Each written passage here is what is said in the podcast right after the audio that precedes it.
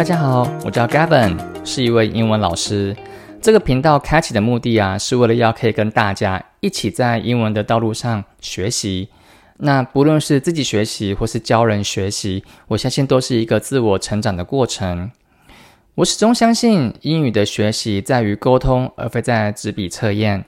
教学的目的是在于启发一个人对于学习的自觉，而非否定。当然，拥有适当的压力对于学习是有正面的帮助，但是压力并不代表不安全感或是威胁感。这方面呢，我们未来可以多多交流喽。那谁适合来听我的节目呢？让我来分享我在英文学习的过程。如果这当中也曾是或是一直是你的困扰，我的频道或许能给你一个方向或是解答。实验这两个字应该算是我的代表字吧。在英文的学习当中，我用了非常多的方式在我身上做实验，为的就是可以提高我的口语能力。在早期，我是国小毕业才开始学习英文的。一开始的时候，我一直不懂为什么要学习 KK 音标，我觉得很没有意义，所以我当时就非常的排斥，学的也不好。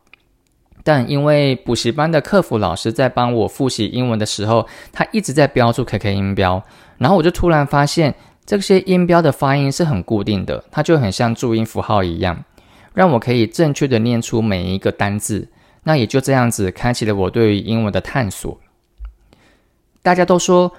英文好可以让我们跟外国人沟通，我觉得可以跟金发碧眼的人讲话，其实非常的酷，所以我就很努力的去学习。虽然在学校成绩不错，不过我就突然意识到说，为什么我的成绩那么好，但在看电影的时候，我却听不懂电影里面的外国人说话。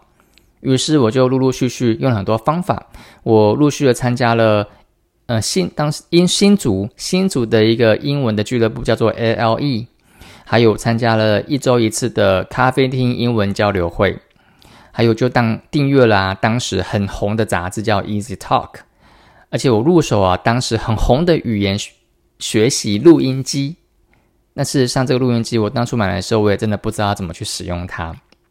再就是我还买下一整套的贝利兹英语学习教材。我其实也不知道我当初的这个钱是哪里来的。再就是听广播啊，我就听 ICRT 等等的。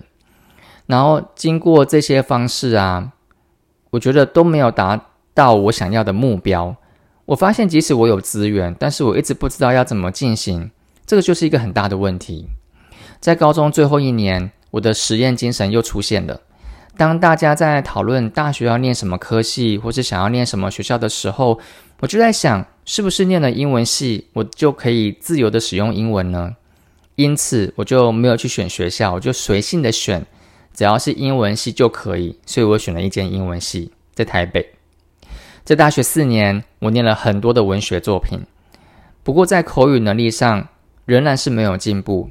我回想起来，当时的自己应该仍然是不懂怎么去运用资源吧。也因此，我仍然还在寻找提升口语的方式。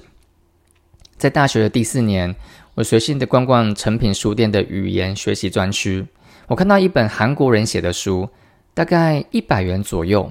它的主旨呢，主要是在推广学习英文应该要用 learning 的态度，而不是用 studying 的方式来学习。